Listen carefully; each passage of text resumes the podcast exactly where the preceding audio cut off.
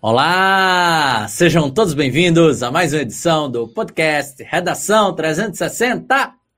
Sou o professor Mário Vitor e hoje nós vamos conversar sobre mais um tema importante para a sua redação do Enem, para a sua redação de concursos públicos e, claro, para a sociedade brasileira.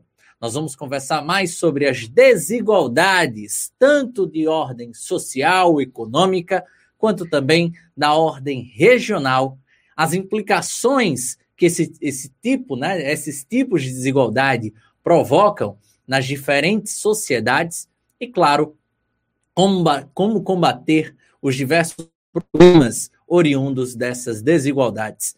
Para isso, receberemos dois professores de ciências humanas, o professor Matson Rodrigues, professor de geografia, né, professor de geografia de diversas instituições de ensino da capital potiguar, e o professor também de humanas, de história, de geografia, professor Luiz Nascimento. Sejam muito bem-vindos e muito bem-vindas ao nosso podcast. E a gente inicia, como sempre, com o nosso editorial. A desigualdade social no Brasil é um problema que afeta grande parte da população brasileira. Embora nos últimos anos ela tenha passado por diminuições e aumentos constantes. As regiões mais afetadas pelos problemas sociais são a região norte e a região nordeste do país, as quais apresentam os piores IDHs, os chamados Índices de Desenvolvimento Humano, aqui do Brasil. O que mais chama atenção é o período da pandemia, que ajudou a intensificar dois grandes problemas oriundos das desigualdades sociais, econômicas e regionais. São eles a fome e a perda ou total ausência de moradia. Esses dois grandes problemas são provocados essencialmente por uma crise, uma crise econômica e humanitária vividas né, nos últimos meses, quiçá no último ano, provocado também pelo Covid-19. Nos últimos anos, 28 milhões de brasileiros saíram da pobreza absoluta e 36 milhões entraram na classe média parece ser uma dicotomia. Só que essa dicotomia é estimada em que 16 milhões de brasileiros ficam saindo e retornando desse estado de miséria. Ou seja, não há uma condição de segurança financeira ou até mesmo seguridade social. E essa ausência total de garantias provoca diversos outros problemas de ordem socioeconômica, tais como violência urbana, tais como dificuldades principalmente de ascensão social e, claro, o mais grave de todos os problemas, a sensação de insegurança na vida de todos os brasileiros. E vai ser para a gente tratar sobre esse tipo de desigualdade. E, claro, outras desigualdades em relação às regiões brasileiras. A dicotomia histórica que há entre regiões Norte, Nordeste, Sul, Sudeste e Centro-Oeste de nosso país. E como nós podemos atingir todos esses problemas para construirmos boas propostas de intervenção, é que vamos receber a presença ilustre de Matson Rodrigues e de Luiz Nascimento. Meu querido Matson Rodrigues, meu bom dia, boa tarde, boa noite se apresenta ao nosso público. Bom dia, boa tarde, boa noite. Tudo bom, pessoal? É um prazer estar aqui mais uma vez. Para quem não me conhece, eu sou o professor Madison Rodrigues, sou licenciado em Geografia e em Pedagogia. Atuo como professor de Geografia na rede privada e na rede pública eu atuo como coordenador escolar. Perfeito, grande Madison. Já é a terceira participação, não é isso, meu terceira amigo? Terceira participação. Eu vou dar um spoiler aqui, Matson sempre deu em outros podcasts que ele já participou, que Matson foi meu professor há aproximadamente 17 anos. É isso? É, é isso professor de Luiz também, agora quero deixar claro, apesar da idade parecida dos três, sabe? Eu comecei muito cedo e sou funcionário da EJA, da Educação de Jovens e Adultos. Por isso, esse é o motivo. Grande Matson, foi um grande prazer. Tive Matson como professor. Em duas situações. Em né? duas situações. Em duas momentos. escolas distintas. É verdade. E trabalhamos juntos também. Tivemos o prazer. Exatamente. É uma grande honra para mim ter você aqui presencialmente agora no Redação 360. A honra é minha. agora, meu querido Luiz Nascimento, nosso bom dia, boa tarde, boa noite. Bom dia. Falhou. Bom dia, boa tarde, boa noite. É um prazer estar aqui. Também a terceira, terceiro podcast Redação 360 que eu estou gravando aqui. Eu primeiro como oficialmente como professor aí do Na Reta do Enem também, nosso curso aí voltado para Enem. E eu sou professor de, de História, também dou aula de Geografia, gosto de falar de Humanidades, no geral, gosto de tratar desses temas ditos das humanas, os temas ditos subjetivos, né, que tem muita discussão, gosto de debater, gosto de discutir, por isso que quando o professor Mário me convidou para participar aqui do podcast, já citei logo de cara, e também fiquei sabendo depois que o professor Madison ia estar junto aqui na mesa. Fiquei mais feliz ainda, que também foi meu professor. Já discutimos muito em sala de aula. Discutimos conhecimento. Né? conhecimento. Nos dois é, sentidos. Nos dois sentidos, dois sentidos, mas é um prazer estar aqui com dois grandes, dois grandes mestres, né? Um, um que já foi meu professor e outro que eu estou aprendendo muito também aqui é, recentemente nessa prática aí no engrandecimento profissional. Grande Luiz Nascimento, é sempre uma honra para nós do Redação 360 ter a sua participação, a sua colaboração, esse bate-bola que a gente faz dentro da sala de aula, dentro na reta do Enem, é muito satisfatório para mim, né, como um todo. Aproveitar essa, esse início né, de bate-papo, ensejar você que tem um grande podcast, que consiga, né, em algum momento, tirar algumas conclusões, retirar diversos repertórios socioculturais e, claro, construir a sua redação. Começando esse bate-papo com o grande Luiz. Luiz, nós sabemos que a fome é uma realidade humana, é uma realidade que existe desde o período que o homem se estabeleceu como, entre muitas aspas, o grande dominante do planeta Terra. Desde quando essa fome está presente? Desde quando as civilizações humanas lidam com ela? E o principal, por que, que tanto tempo se passou e a fome continua presente? É uma pergunta, uma pergunta interessante, né? A gente tratar dessa questão assim. A, história, a disciplina da, de história, fazendo já vendendo meu peixe, é uma disciplina muito linda, né? Porque é, tudo tem história a fome tem história, né? Tudo, tudo, tudo. E a gente vai procurando momentos. Então, a, gente, a nossa história, pelo que a gente conhece, ela é muito ocidentalizada. Então, se a gente vamos pensar assim, em grandes momentos de fome, e já na introdução, né, falando na editorial, você falou sobre a pandemia, e aí a gente pensa, primeiramente, assim, um grande momento de fome que a gente pode é, colocar dentro da história seria lá na época medieval, por exemplo, que nós, tive, tinha, nós tivemos, né, no caso, na história, a peste negra, e dentro desse contexto tinha também a fome, que foi todo um. somando. houve um somatório de fatores que contribuíram para isso e para a consequente morte de milhões de pessoas lá no Ocidente Europeu. Então, é, foram a questão, foi a questão da, da doença, da problemas na colheita, e depois a doença foi se espalhando porque não tinha uma prática de higiene que se tem hoje em dia. E aí, o tempo, o tempo foi passando, e após a Idade Média, começa a chamada Idade Moderna, e com a Idade Moderna a gente tem o que nós chamamos de burguesia, o surgimento da burguesia, e também um desenvolvimento muito grande do capitalismo, o dito capitalismo. E quando há esse surgimento, começam a haver distinções de classes e começa a haver uma questão de fome, não mais no sentido de falta de alimentos, mas sim no sentido de, de falta de problemas na distribuição. Nós vamos ver que vão ter classes, né, grupos que vão ter acesso a alimentos e temos que, grupos que não, mesmo que tenha alimento para todo mundo. E aí a gente vê, poxa, eu estou falando de algo do século XV, século XIV, e em, dois, em 2021, século 21, a gente ainda tem essa mesma questão aí. Tem comida para todo mundo, mas nem todo mundo tem comida. Por quê? Mais uma questão de distribuição. Acredito que o professor Madison vai trazer, com certeza, essas questões, até números, que são referentes a isso no mundo, que tem comida para todo mundo, ainda hoje há, mas não, o problema mesmo acaba sendo a distribuição que está ligado ao próprio sistema, como a sociedade ocidental, principalmente, ela se organizou. em termos capitalistas, não dizendo que o capitalismo é o mal de todo mundo, que acaba com tudo, sendo que, infelizmente, existe essa questão de classes dominantes, de diferença entre classes, em que faz com que as classes ditas mais baixas elas acabem não tendo certos direitos garantidos. E aí, principalmente quando a gente lida com a questão do Brasil.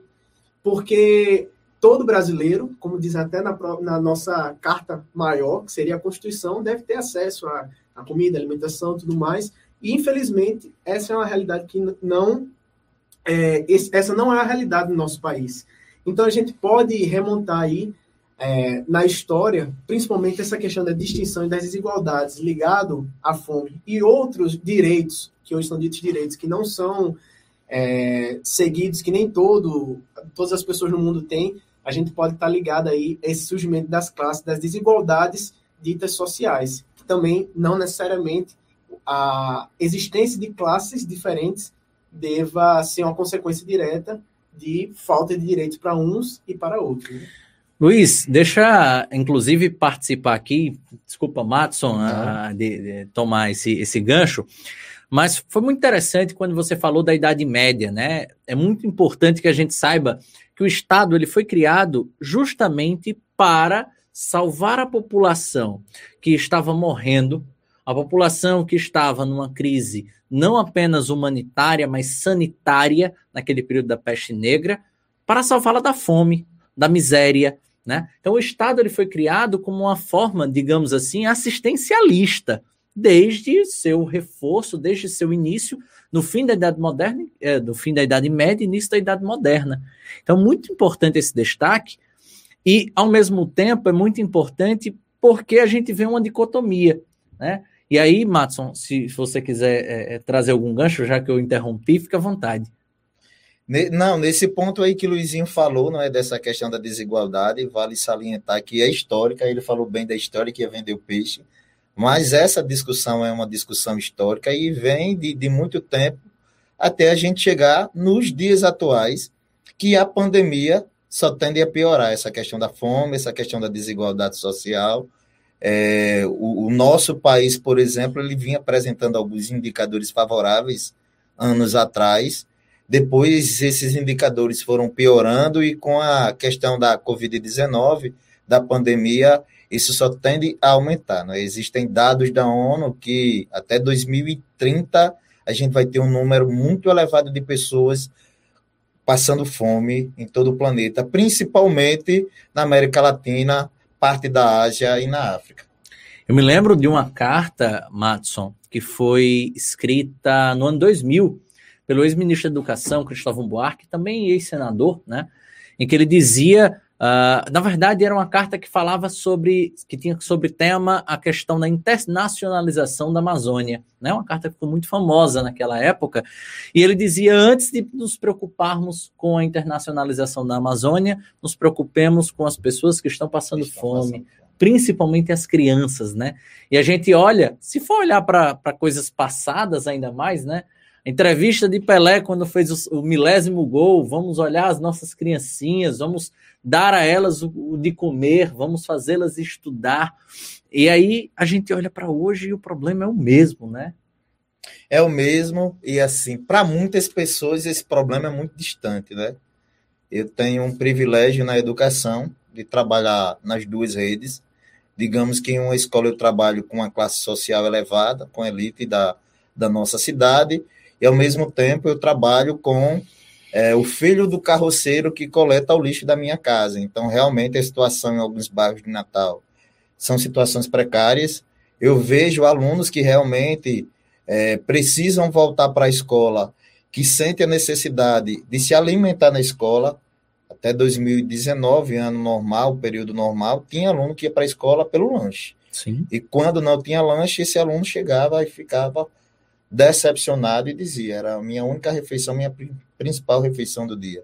Então, falar de fome para muita gente pode ser algo distante, algo que está em outro continente, mas está bem pertinho da gente a gente tem que ficar atento para isso. Perfeito. E vou aproveitar essa, essa discussão dicotômica e pedir a você que está nos assistindo até o momento duas coisinhas. A primeira É claro que você se inscreva no canal Na Reta do Enem no YouTube, o nosso canal, onde ocorrem as lives todas as quintas-feiras às 19 horas. Então se inscreve, ativa o sininho de notificação para as próximas lives, tá bom? Também pedi a você que participa, participe diretamente desse episódio. No nosso terceiro e último bloco, nós vamos abrir para as questões de vocês, alunos, alunas, espectadores do podcast Redação 360 para conversar diretamente com os nossos convidados. Matson, vou aproveitar que a gente está batendo esse papo muito interessante e refletir um pouco mais sobre a desigualdade regional. Tem um fato histórico, né, já que a gente está ainda trabalhando na história, falando um pouquinho mais do passado do que o presente, tem um fato na história que eu, que eu acho marcante, que é essencialmente a vinda da família real para o Brasil. E com a vinda da família real para o Brasil, pela primeira vez o reinado passou a pertencer ao Rio de Janeiro, ou seja, uma cidade brasileira, e por consequência muitos impostos passaram a ser cobrados justamente para a manutenção de uma coroa. Nós podemos dizer que quando se retira do pobre para virar imposto e esse imposto não é revertido para o pobre, o Estado vira um vilão? Vira e eu vou viajar um pouquinho mais na história, né? Você fala da, da vinda da família real para o Brasil e eu vou falar da chegada, não é? Dos portugueses no Brasil. Se a gente fosse pensar, a fome no Brasil, a desigualdade no Brasil, ela começa quando? Ela começa justamente com a chegada dos, dos colonizadores, né? Dos portugueses aqui no nosso país. Quando eles chegaram, já existia uma população, já existia a população nativa, que tinha seus hábitos, seus costumes, suas tradições. E quando os portugueses chegaram aqui, eles tratavam como fosse algo inferior, como se os costumes da Europa fossem superior. Né? E aí a gente tem o etnocentrismo. E essa desigualdade no Brasil ela já começa aí, antes mesmo da colonização do nosso país. Depois a gente vê a chegada justamente dos africanos, né? É, não deu certo escravizar os índios, e aí é, é motivo para outra discussão. Tiveram a ideia de trazer pessoas da África, as famílias da África, para trabalhar principalmente na lavoura de cana, e essa desigualdade só fez aumentar. Depois, o nosso país foi um dos últimos a abolir a escravidão, e todos esses fatores foram responsáveis para deixar o nosso, o nosso país tão desigual. Né? O nosso país é um dos mais desiguais do mundo. E isso não começou agora, isso vem com a história do Brasil. Então, são todos esses fatores, a chegada da família real aqui só aprofundou né, essa desigualdade, e a gente tinha uma elite que tinha quase tudo e a maior parte da população não tinha quase nada. Exatamente, né? E aí eu rememoro, trazendo até Luiz, já que, já que tem um conhecimento, uh, na verdade, não apenas um conhecimento, mas uma profundidade maior na história, né, de, de, relembrar aquela revolução dos padres de 1817, né, que foi fomentada essencialmente por, por, por ter que pagar impostos para essencialmente manter as riquezas da coroa. E aí a gente analisa hoje, né, as regiões mais pobres do Brasil, que são Norte e Nordeste, pagam a mesma alíquota de imposto do que as regiões, por exemplo, Sul e Sudeste. E aí vem até aquela discussão histórica né, dos movimentos pampas de ah, nós que sustentamos as desgraças do Nordeste, nós que sustentamos as, a fome do Norte. Será que não é, uma, é, é não, é, não é o oposto? Será que, por exemplo, é, a injustiça não está em nós termos a mesma taxa alfandegária, termos a mesma taxa e alíquota de impostos que esses povos? É, vamos lá, né? Assim, quando a gente fala em, em Brasil, historicamente falando, o Madison trouxe muito bem. Desde o início da colonização, quando o Brasil nem era Brasil, já inicia isso aí. Por quê? Já foi um modelo que a Europa trouxe de desigualdade. Porque quando os estados nacionais, né, os estados centralizados surgem, começa a haver a distinção entre nobreza, entre burguesia, entre clero e entre o resto, camponeses, trabalhadores urbanos, e inclusive surge é, a, a, a, burguesia surge mesmo que com dinheiro, por mais por mais grana que a burguesia tivesse, que um burguês tivesse, ele não teria o prestígio social de ser um nobre. Não tem o sangue nobre. Nem então, o poder nas nem mãos. Nem o poder né? nas mãos. Então fica isso. E aí surge, inclusive, vão lá na Europa mesmo, vão surgir movimentos que vão querer é, dizer: espera isso está errado. Revolução Francesa. Você falou aqui na, na perspectiva de Brasil, 1817, século XIX ainda, mas lá na, na Europa já tá, tinha rolado já esses movimentos que, inclusive, vão influenciar muito a América como um todo, do norte ao sul, porque pelo fato do, da América ter sido colonizada pelos europeus, muito do que vai rolar lá vai surgir aqui na América. América, independência da América do independência da América do Norte, dos Estados Unidos, né, que surge dos Estados Unidos, vem nessa perspectiva. Peraí, a gente está pagando imposto para quem? Para a coroa britânica, que se envolveu na guerra com a França, mesmo tendo ganho, é, mesmo tendo ganhado a guerra, perdeu muito dinheiro e a gente tem que pagar por isso? Não, isso está errado. Vamos nos tornar independentes. América Espanhola, grande parte dos países da América Espanhola, né? Também vão, vão pensar, peraí, a gente está pagando imposto para quem? E a elite também sempre ligada, porque tem uma questão de que a elite muitas vezes encabeçou esses movimentos de revolução e de independência, de consequente separação e emancipação, mas não era por uma, um motivo de vamos gerar uma igualdade no país, e sim vamos pegar é, é, esses privilégios que a coroa tem, que a metrópole tem, e passar para nós. O Brasil é um claríssimo exemplo disso. O Brasil, para mim, ele, a história do Brasil é riquíssima, ela é interessantíssima, porque se a gente for parar para analisar, nenhum outro país teve é, esses passos, né, esse processo que o Brasil teve. Porque quando a gente vê a América, América Espanhola, a independência de muitos países da América Espanhola, Argentina, Uruguai, Paraguai, é, Colômbia, enfim, a gente vê os, as lideranças é, da elite e tudo mais. A ideia do bolivarianismo, é, bolivarianismo e tudo mais, mas aí quando a gente vai para o Brasil, a gente tem o um movimento de independência. Tem. Mas o movimento de independência, a liderança e quem proclamou a independência foi o filho do rei da antiga metrópole. E aí quando a gente vê a estrutura social do Brasil colônia com a estrutura social do Brasil império é basicamente, basicamente a mesma. não mudou nada. Inclusive o nome, né? O nome real, a família, basicamente é a mesma. Uhum. E aí a elite consegue, na verdade, lucrar mais, por isso que ela vai, é, vai investir nesse uhum. processo de independência do Brasil e vai gerando essa, essa, essas desigualdades. E por muitas vezes houveram movimentos em busca de igualdade. Uhum. Você, você falou aí da, da questão de 1815, dos padres, né? E antes mesmo, a gente tem movimentos, por exemplo, lá na, lá na Bahia, lá em Salvador, que vai ter esse, esse, essa perspectiva de buscar pela igualdade, pelo fim da, da escravidão. Sim. Mas quando a gente vê é, hoje, no que se a, a, história tem, a história trata muito da conjuração mineira, o movimento elitista, que não tinha essa perspectiva de igualdade. Então, os moldes europeus de classe, de desigualdades, eles foram aplicados também no nosso país por conta dessa proximidade muito grande. Infelizmente, isso não foi é, não foi se desfazendo ao longo do tempo. Né? O que a gente o que a gente tinha como burguesia lá no lá na Europa, que estava muito ligada a, ao dinheiro, a gente passa para a elite aqui, que é até discutir nos dias atuais, desde o momento, na verdade, né, da colonização e tudo mais, para os dias atuais, que está ligado ao quê? A terras, a possessão de terras. Uhum. A, gente, a, gente, até já discutiu em, em, em, conversas com relação a essa questão, né? O que é burguesia ou o que é elite? Porque quando a gente fala de Brasil, a gente fala muito de elite. E, e aí vai para essa questão da possessão de terras. Tem, houve sempre essa vantagem, sempre essa vantagem. E esse grupo ele sempre foi enriquecendo. E quando a gente vê a história do Brasil, aí vem a questão da desigualdade regional. A primeira capital do Brasil foi onde? Salvador. Por quê? Tinha que estar ali próximo por conta da cana-de-açúcar. Era a principal atividade.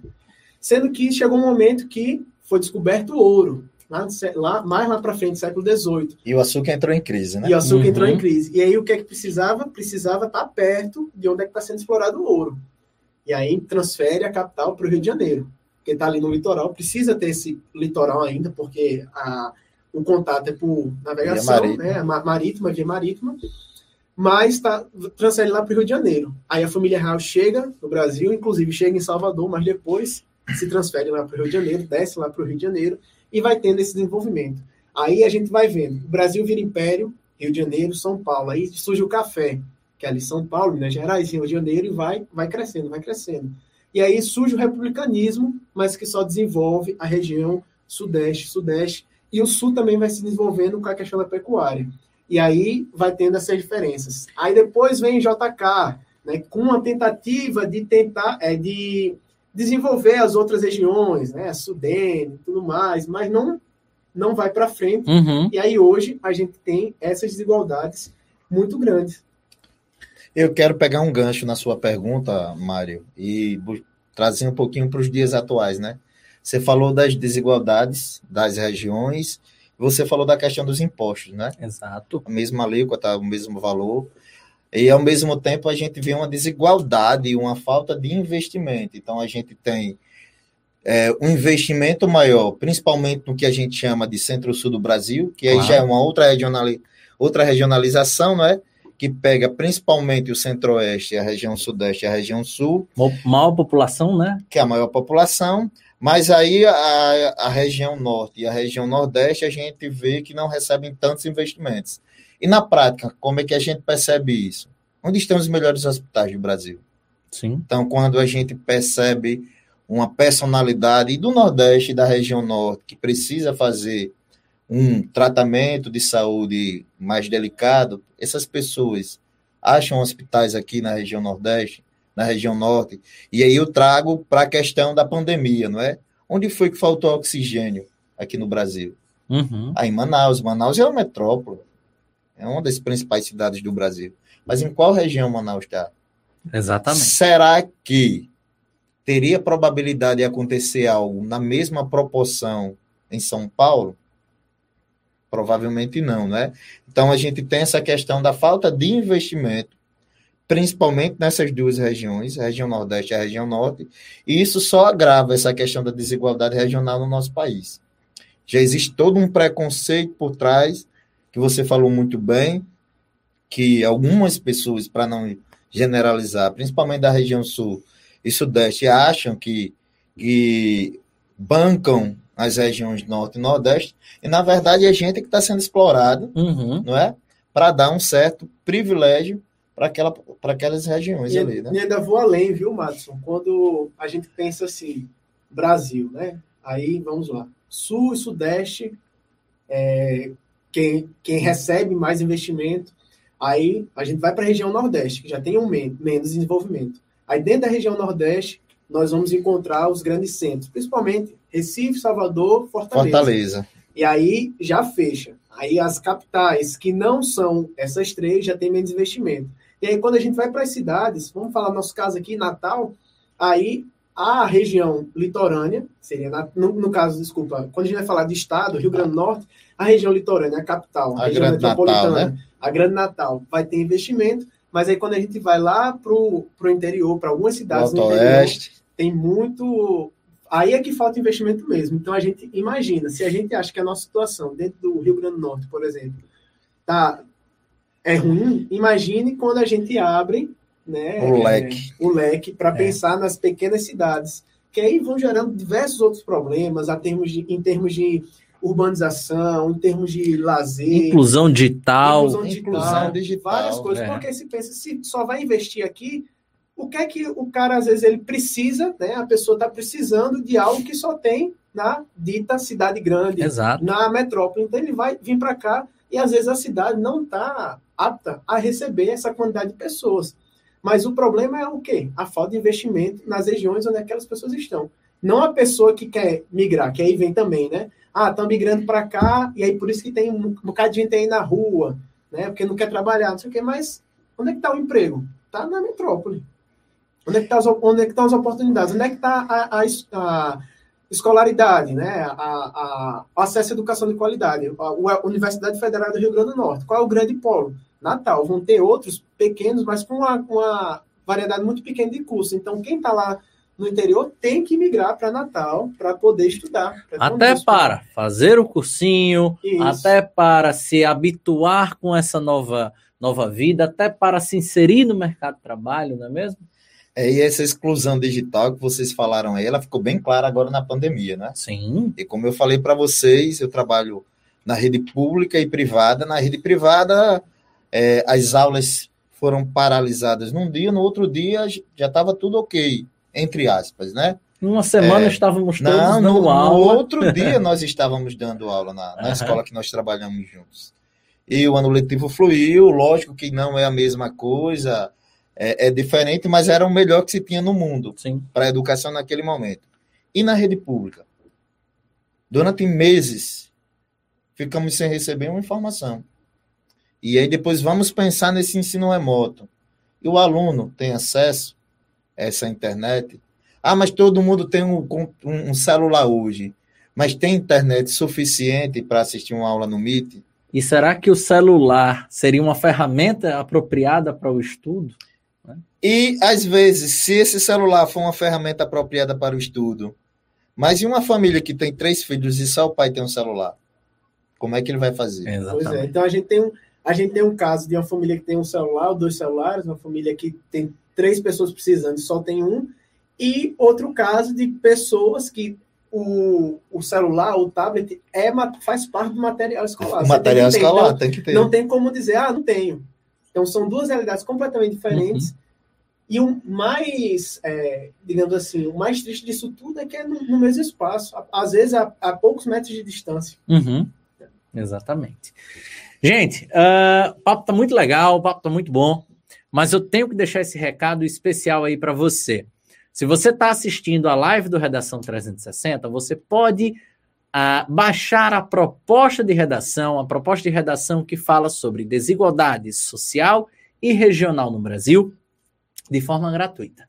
É só você acessar o link na descrição aqui desse vídeo e você vai ser direcionado à nossa página do Na Reta do Enem e lá você vai baixar este material super especial. E claro, se você não tiver um corretor à disposição, agora tem. Por apenas R$ 29,90 você consegue adquirir três correções, aliás, correções não, análises técnicas redacionais, seja para o Enem ou para concursos públicos. Garanta já. Vamos voltando aqui esse bate-papo especial para uma um pequeno devaneio, tá, Matson e Luiz? Esse pequeno devaneio me, me está presente comigo há muito tempo e, na verdade, ele é relacionado a uma história pela qual vivi na minha infância. Permita-me aqui contar. Lembro-me, certa vez, eu com 7, 8 anos de idade, uh, não queria comer simplesmente uma refeição. E na minha casa, se você não, não se alimentasse por na totalidade, você iria para o quarto levar uma pequena surra, né? De cinto. E nesse dia, eu afastei, né, a comida para o lado do prato, para as extremidades, e meu pai não me bateu. E ele só fez: aguarde que sábado de manhã eu converso com você. Meu Deus, foi a semana inteira pensando nisso, aquela tortura psicológica. Papai vai me bater no sábado, papai vai me bater no sábado. Sábado, 5 horas da manhã, ele me acordou. Você agora vai comigo.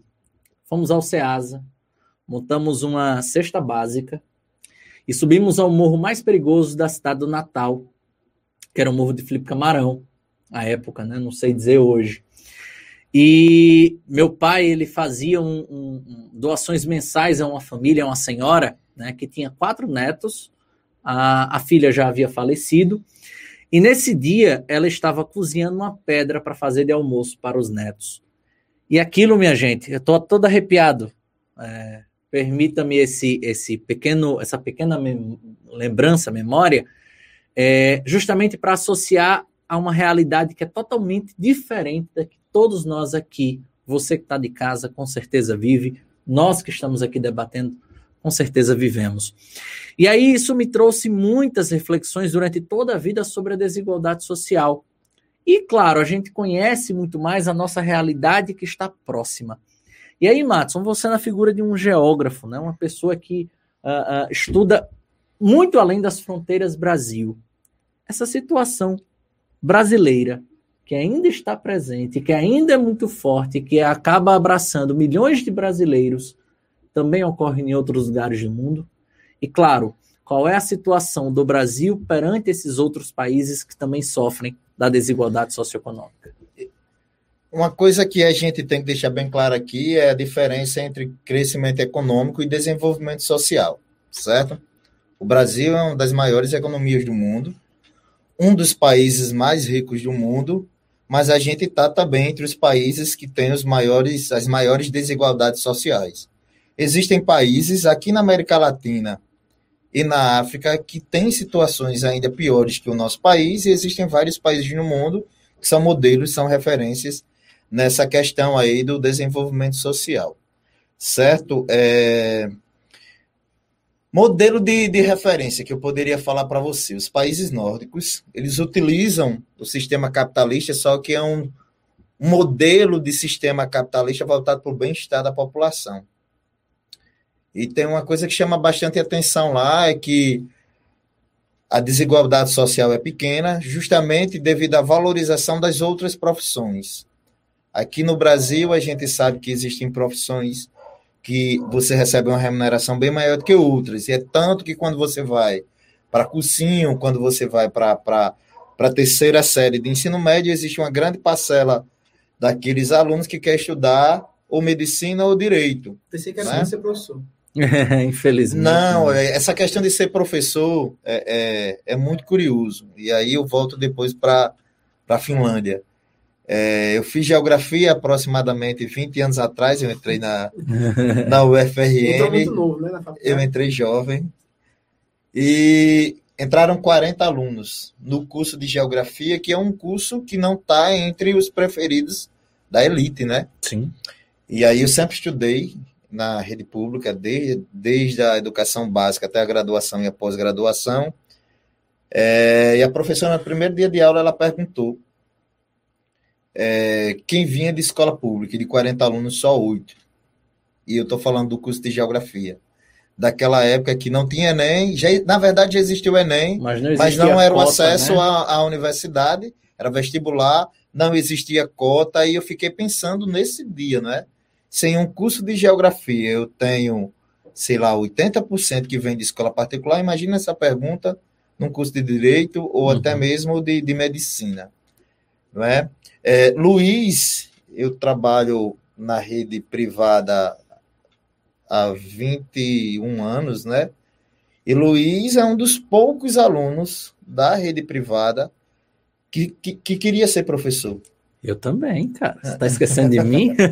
Mas aí você eu peguei no fundamental. Luiz, eu peguei. Luiz foi meu aluno médio. Então, a turma dele, eu acho que dois, três alunos quando eu falo a turma de todo o ensino médio ali, de, 100, de 120, de 120 pessoas, alunos, pensavam, não, eu quero ser professor. Uhum. E com certeza ele foi muito julgado, né?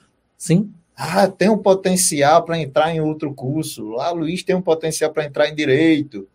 Mas ele queria ser professor. Então, isso, isso é muito ainda distante. A gente pensa que tem que ter uma profissão que gere mais dinheiro, então muita gente vai para outras profissões, e lá na Finlândia, por exemplo, não.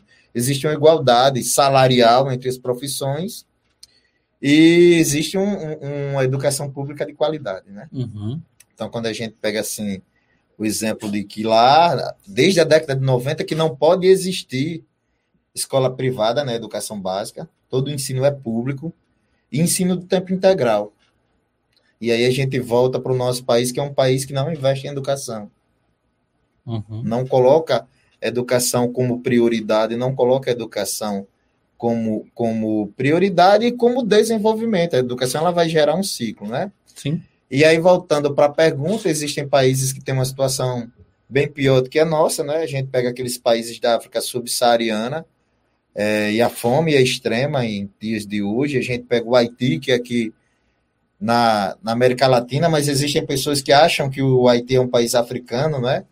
E aí é, é, as pessoas comem uma espécie, uma espécie de biscoitinho que é feito com argila e sal, que é justamente para matar a fome. E eu não estou falando da história de décadas atrás, eu estou falando de, uma história recente, sabe? E como eu falei para você, vou repetir mais uma vez. Com a pandemia, a situação está piorando cada vez mais. Por quê? Porque aumenta o, o número de desemprego. Esse desemprego é maior na camada mais, mais carente, porque é aquela profissão menos qualificada, que é mais fácil de repor, que não precisa de uma especialização tão grande. Essas pessoas que não têm quase nada vão se desfazendo do pouco que têm para poder manter a família, e aí a desigualdade só aumenta. Eu posso falar que eu quero saber, Mário, se eu posso polemizar. Claro. Eu, primeiro eu vou trazer a minha ideia aqui, depois eu vou até trazer uma negação, né, para a gente poder discutir. É, quando o Matson fala essa questão, né, é muito, muito real. Por exemplo, ano passado a gente viu, né, o PIB do Brasil cresceu 1, tantos por cento. E mesmo na situação de pandemia, que o PIB cresceu. Mas ao passo que saiu essa notícia, saiu a notícia de que as, os, o, aumentou o número de bilionários no Brasil e aumentou o número de pessoas passando fome no Brasil. Então o PIB cresceu para quem?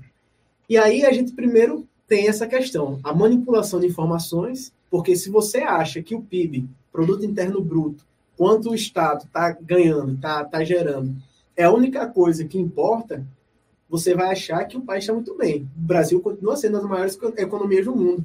E aí Madison trouxe a exemplo os países nórdicos. E aí eu pergunto até, né, Madison? Dentro desses países nórdicos, tem algum que está entre os três mais ricos do mundo? Entre os três mais ricos do mundo, não. não. Mas aí, quando a gente leva em consideração o IDH, eles Justamente. estão lá na frente, que é o, o, índice de desenvolvimento humano, que leva em consideração três fatores, né? A renda per capita, a escolaridade e a expectativa de vida. Justamente isso. E aí, o que, é que a gente pensa? Ter muito dinheiro não é tudo. O Brasil está entre os primeiros, mas em compensação, o Brasil, se não for o, se não for o segundo, terceiro, talvez seja o primeiro, está entre os três do maior nível de desigualdade é, per capita de renda, né? Que tem as pessoas mais ricas e as pessoas mais pobres no mesmo espaço. Então a gente tem esse problema aí que deve ser levado em consideração. Quais são os outros países com os Estados Unidos? É um país que tá é o primeiro lugar, tem muito dinheiro, mas também tem uma desigualdade social. Não igual ao Brasil, é. mas tem uma, é diferente, mas tem uma desigualdade social grande também. E aí a gente vai ter esses países que não estão lá não são os países mais ricos do mundo que têm a melhor industrialização, mas que são as pessoas que têm qualidade de vida. Aí é que a gente vem para entender como é que as coisas funcionam. No Brasil, a gente tem na Constituição, tem direito à, à moradia, à saúde, tudo, de qualidade. Mas a gente vive num país que, para você ter as coisas de qualidade, você paga duas vezes. Não é porque eu não vou para o hospital público, não é porque meus filhos não vão estudar em escola pública, que eu vou deixar de pagar, não. Isso eu vou estar tá pagando. Uhum. Mas para eu ter isso de qualidade, infelizmente, o que, é que a gente faz? Paga uma escola privada, saúde, escola paga privada. um plano de saúde, paga um carro, porque vamos supor, se você tem, a gente tem exemplo de grandes países, eu já tive a oportunidade de visitar Vancouver, por exemplo, lá no Canadá. E é um país que as pessoas, às vezes, elas compram um carro por luxo. Não por necessidade. Não por necessidade. Uhum. Transporte e, público é de qualidade, isso, né? E, e, é, um, é um lugar que você tem lá no seu celular um aplicativo que diz a hora que o ônibus vai passar e o ônibus passa com minutos exatos. E isso aqui não acontece. Não, a gente não tem essa realidade no transporte público de qualidade. Então, a questão do aplicativo já tem. Já está melhorando, né? Não, já tem um aplicativo aqui em Natal que diz a linha, mas aí a gente tem outros problemas, né? Já, já é antigo. E a, e a, é. e a qualidade do, do transporte em si. Então, isso faz com que as pessoas que aí compra o carro 72 vezes, 80 vezes. Por quê? Porque acaba sendo uma necessidade que o transporte público não é de qualidade. Segurança, a primeira oportunidade que tem, a pessoa vai, é, vai pagar por um, uma câmera, uma cerca elétrica, não sei o quê, uma segurança 24 horas, vai indo para um condomínio fechado, vai se afastando da cidade, tudo isso porque e aí vai pagando duas vezes. E quem é que tem esse privilégio de poder pagar a segunda vez? É todo mundo? Não é. E aí, por conta disso, vai se investindo cada vez mais no privado e sucateando, que a gente sempre ouve, ouve falar nessa palavra, apesar de ser clichê, é verdade, vai sucateando o serviço público. Sim. Porque as pessoas, muitas vezes, que estão responsáveis por melhorar o serviço público, não utilizam o serviço público. E elas não pensam nisso, então acaba desenvolvendo cada vez mais o privado. E aí eu vou lançar a polêmica, que é, infeliz, hoje, por vezes, o Estado fica numa situação confortável de que passa a responsabilidade para nós de mudarmos a situação. Né? Vem um, um, um discurso muito forte, às vezes, para que a gente se sente mal. Né? É, pegando a história que você trouxe, né? assim, você se sentia mal pela, por ter, você ter visto a situação daquela família. Mas a culpa não é necessária. Não que dizendo que você vai deixar é, jogar comida fora. Mas a culpa de você não ter comido todo o seu almoço, todo o seu prato, não é, não é, não é culpa disso que as pessoas estão passando fome. É culpa que o Estado não está. Mas isso acabou sendo uma cultura no Brasil, né? infelizmente, de que. E também é isso. Se a gente não. A gente que pode, que vive numa situação privilegiada, não fizer, o Estado não faz e a situação só piora. Mas, infelizmente, também é gerada essa cultura de que a culpa é nossa. Não que a gente não deva fazer. Mas é que, às vezes, isso deixa o Estado cada vez mais confortável em deixar as coisas como estão. Né? Interessante. Quer abordar alguma coisa, Márcio? Não, ele, ele falou do PIB, eu queria falar de, de índices aqui, de, de indicadores sociais, né? É, o PIB é toda a riqueza que o país produz ao longo do ano, né? Então você pega, o nome já diz, produto interno bruto, é o valor total, e não necessariamente esse valor vai ser dividido pela população, né? Na verdade, ele vai ser dividido, né? Mas não necessariamente de uma uhum. forma igualitária, né? É, mas quando a gente vai levar em consideração os indicadores sociais, a qualidade de vida, a gente tem dois índices que a gente tem que levar em consideração. Um você já falou, que é o IDH, é o Índice de Desenvolvimento Humano. É, ele leva em consideração três fatores: a renda per capita, que é a menos importante ali, porque não é uma divisão de fato dessa riqueza, uhum. é só um cálculo para você ter uma base, a escolaridade e a expectativa de vida, né? Então, todos os anos a gente tem uma espécie de ranking que os países recebem uma nota que varia de 0 a 1, um, uhum. é, levando em consideração esses fatores e dividimos em três tipos, três classes, né? Baixo IDH, que ele fica com a nota de 0 até 0,499, médio IDH, que no caso o Brasil está no médio, né, que vai de 0,500 até 0,799, e quem está acima de 0,800 tem um, um, bom IDH, um alto IDH. O Brasil, se eu não me engano, ele atingiu em um ano 0,800. E tem um outro, que é o índice Gini, que ele mede exatamente é, a desigualdade social. E ele também é uma nota que os países vão receber de 0 a 1, mas nesse caso, quanto mais próximo a zero, melhor é a situação do país, quanto mais distante de zero, pior é a situação do país. É o inverso do índice de desenvolvimento humano. E esse índice do Brasil vem piorando, certo? É, ele vinha caindo no início dos anos 2000, até que 2013 para cá ele volta a subir. Ou seja, essa desigualdade social ela vem aumentando de uns anos para cá no nosso país. Infelizmente, né, isso tudo gira em torno de, de, de muitos problemas, não só históricos, como também factuais, né? A desvalorização da mão de obra, desvalorização dos serviços, né? Lembro muito bem da, das revoltas sociais daquele mesmo ano 2013, né? Nunca o Brasil tinha tido uma diminuição tão grande da desigualdade socioeconômica, um crescimento da classe C, e mesmo assim surgiram tantas e tantas revoltas sociais, e revoltas sociais dessa vez lideradas pela classe aqui, né? média, né? né? Começaram, começaram aqui, em Natal com a revolta do, do Busão, Busão em 2012. Em 2012. Exatamente. A revolta do Busão em 2012. Então foi uma revolta da classe média, né? Uma revolta da classe média que nos anos 80, 90 poderia ter uma empregada doméstica e não mais podia ter, porque a empregada doméstica agora tinha direitos precisava receber um salário mínimo. Absurdo. Absurdo. É, olha que absurdo. Prefiro né? não comentar.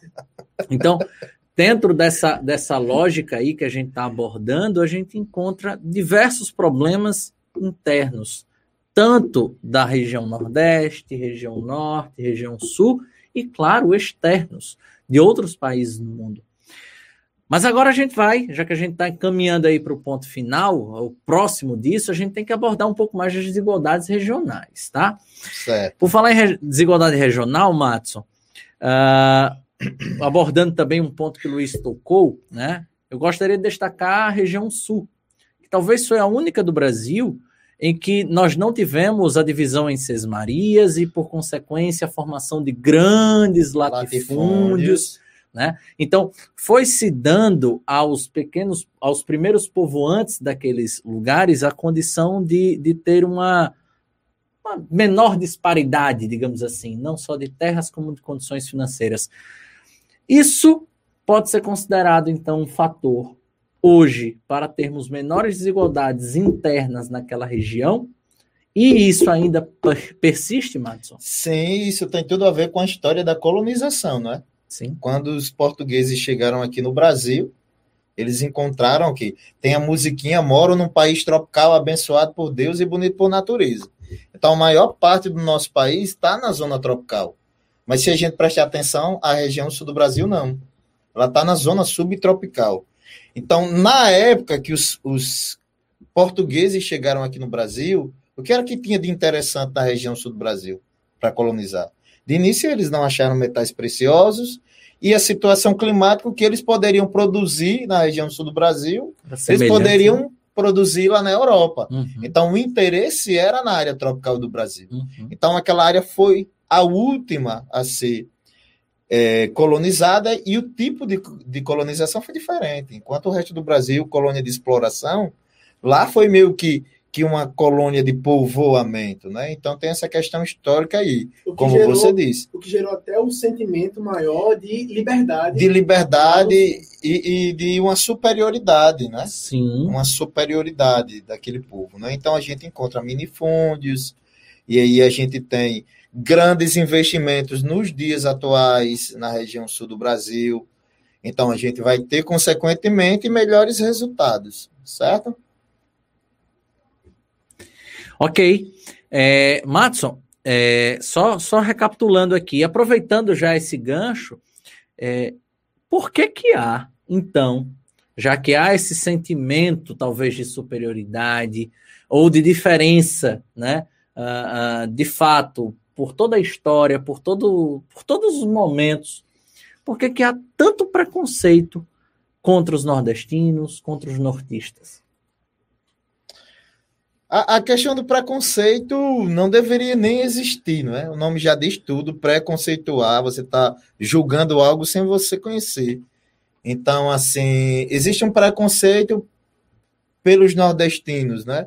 Principalmente pela questão histórica que a gente passou de exploração, então é um povo mais sofrido mesmo, é um povo que teve menos acesso, é, é um povo que trabalhou mais, mas muitas vezes não teve oportunidade para estudar tanto, então a gente tem uma taxa de analfabetismo aqui é maior, mas o preconceito generaliza isso.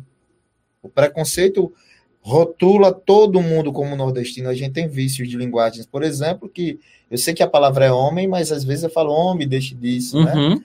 Eu sei que a palavra é velho, mas às vezes eu digo velho, pare com isso. Uhum. Então, esse preconceito está por trás de toda essa história de exploração que, que aconteceu ao longo da colonização do nosso país, consequentemente aqui na região Nordeste, né? E, foi uma exploração muito grande. E foi, e foi agravado também com os movimentos migratórios, né? Lá na década de 60, 70, 70 até 80. Até 80, principalmente. Por quê? Mais uma vez a questão de investimento. Não estava investindo no Nordeste. Industrialização forte, fome, né? Lá no Centro-Sul. Tem, tem a grande seca e aí, onde é que tem oportunidade de emprego? Onde é que tem gente? Pra, onde é que tem algum, algum tipo de oportunidade? Lá no sul, na, lá no sudeste.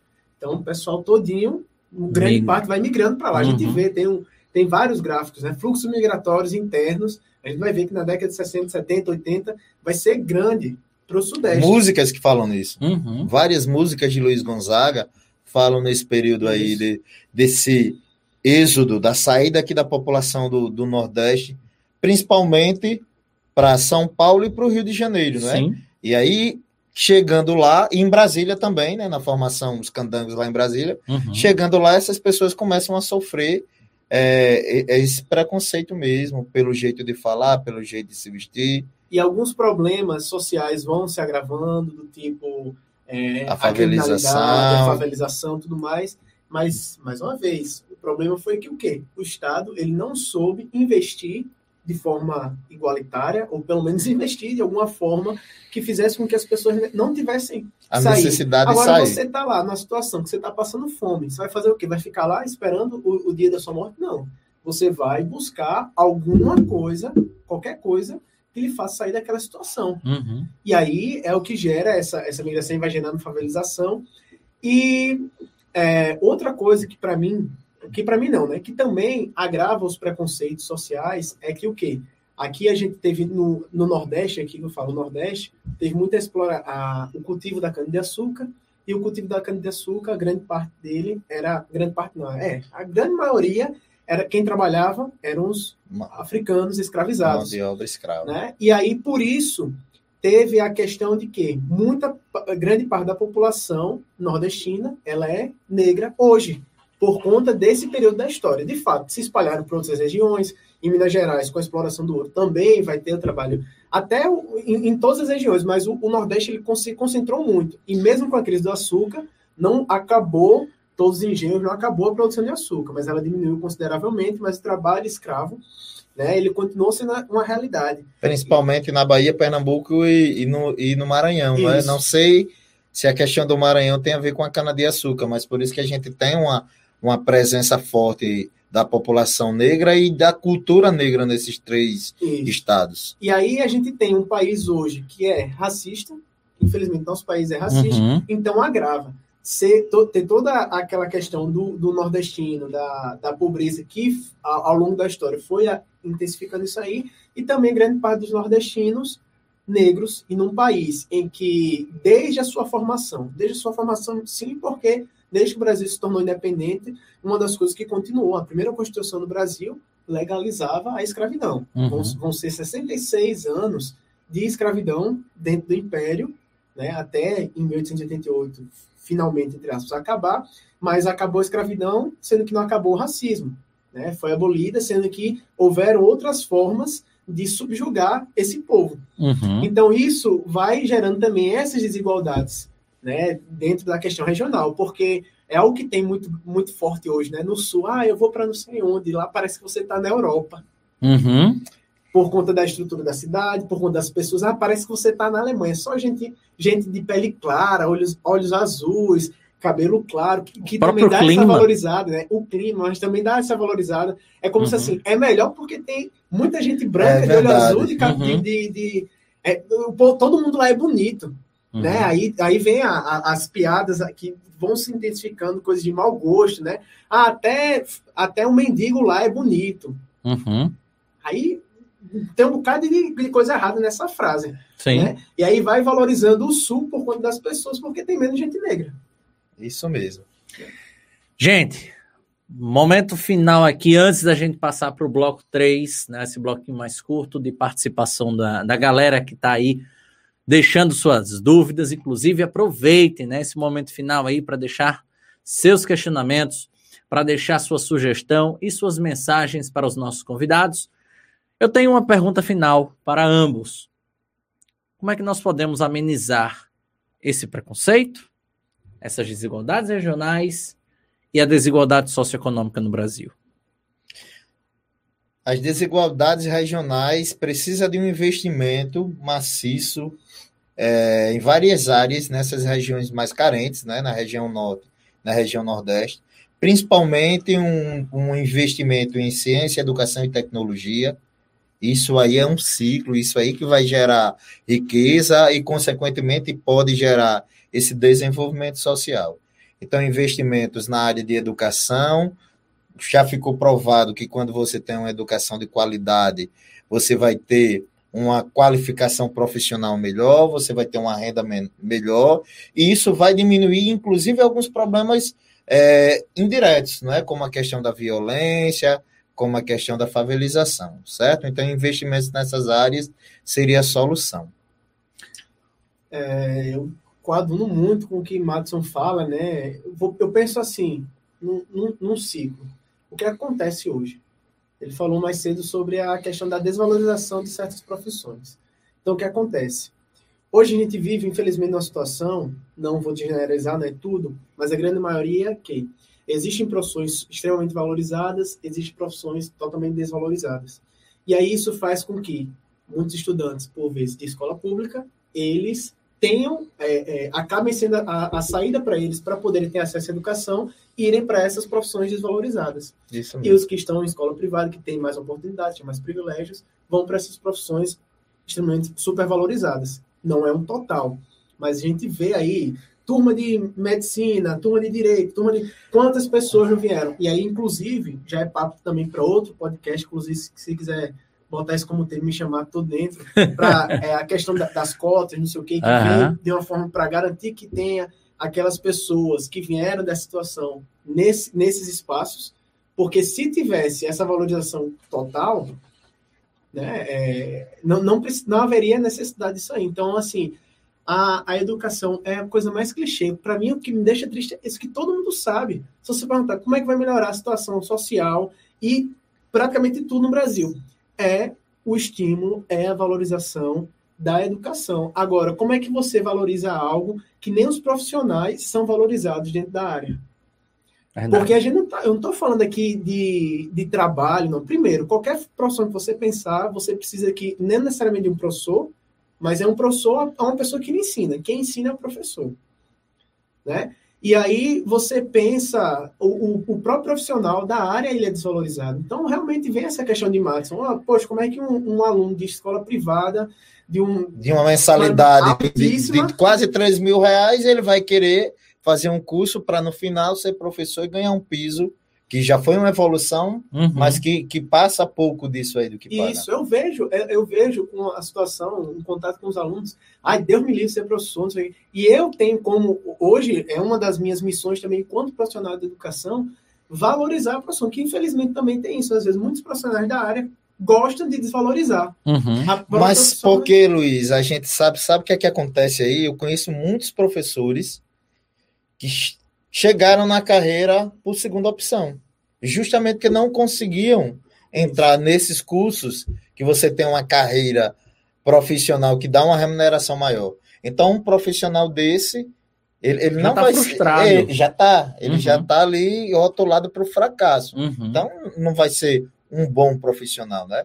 Agora, por quê? Porque a nossa população ela não valoriza a profissão. Uhum. Ah, seu marido é o quê? Professor. Ah, né? É. Uhum. Entendeu? E aí isso vai criando esse ciclo vicioso que, para acabar, tem, por exemplo, é, Madison trouxe o exemplo da Finlândia aí, o ensino básico, né? De ele tempo é integral. Público, ele tem que ser público de, de tempo, tempo integral. integral. Agora, a gente tem uma situação inversa no nosso país, que o, o ensino, é, o ensino superior, ele é, o de qualidade, ele é público, mas aí quando a gente já vê o, o fundamental e o médio, que o de qualidade, infelizmente, é o privado também, obviamente. Existem escolas públicas de qualidade, que são chamadas de modelo, referência, mas não é uma. uma uhum. Longe de ser a maioria. São eles. Né? É, e aí, para chegar lá, aí quando chega na hora de competir, quem tem mais tem quem tem mais acesso, quem teve mais oportunidade? Os alunos de escola pública ou os alunos de escola particular? Os alunos de escola particular. E aí eles entram, quando tem, no ensino superior, grande parte de escola particular, quem teve essas oportunidades. Então, é o inverso. Então tem que haver essa valorização. Para mim, o que mais triste é isso. A gente sabe como resolver o problema, mas infelizmente esse problema ele não é resolvido. Só mais dois pontos, né? Que a gente está falando incentivar a educação, acesso à educação e saúde pública de qualidade, geração de emprego. Tem que se pensar em geração de emprego, já ah. que a gente tem um índice muito grande da população desempregada e a garantia dos direitos trabalhistas e da previdência social. Então, esses são os três rumos é, três caminhos que, que poderia deixar o nosso país sair desse fundo do poço aí, dessa grande desigualdade. Perfeito, meus queridos Luiz Nascimento, Matson Rodrigues. Produção, temos perguntas? Temos participação dos ouvintes? Vamos deixar aqui um agradecimento especial à Ana Beatriz Barbosa, né? Nossa querida Bia, muito Aí, boa o, a temática de hoje. O filme que ela botou o poço, ela é um filme complexo. Eu já assisti. Mas é. que mostra muito essa questão das desigualdades das classes. Boa dica, viu, Bia? É, é muito. Inclusive, não, é, deve ter Netflix ainda, mas você Sim. também tem que ter estômago para assistir. Uhum. Né? Sendo que é um filme que ele trata. Os filmes europeus, eles. É, eu gosto também, às vezes, de procurar esse, esse cinema europeu. Esse nicho, eu também. Eles dão uma, uma fugida muito uhum. grande do que a gente consome muito, que é esse, esse nicho norte-americano, né? estadunidense, na verdade.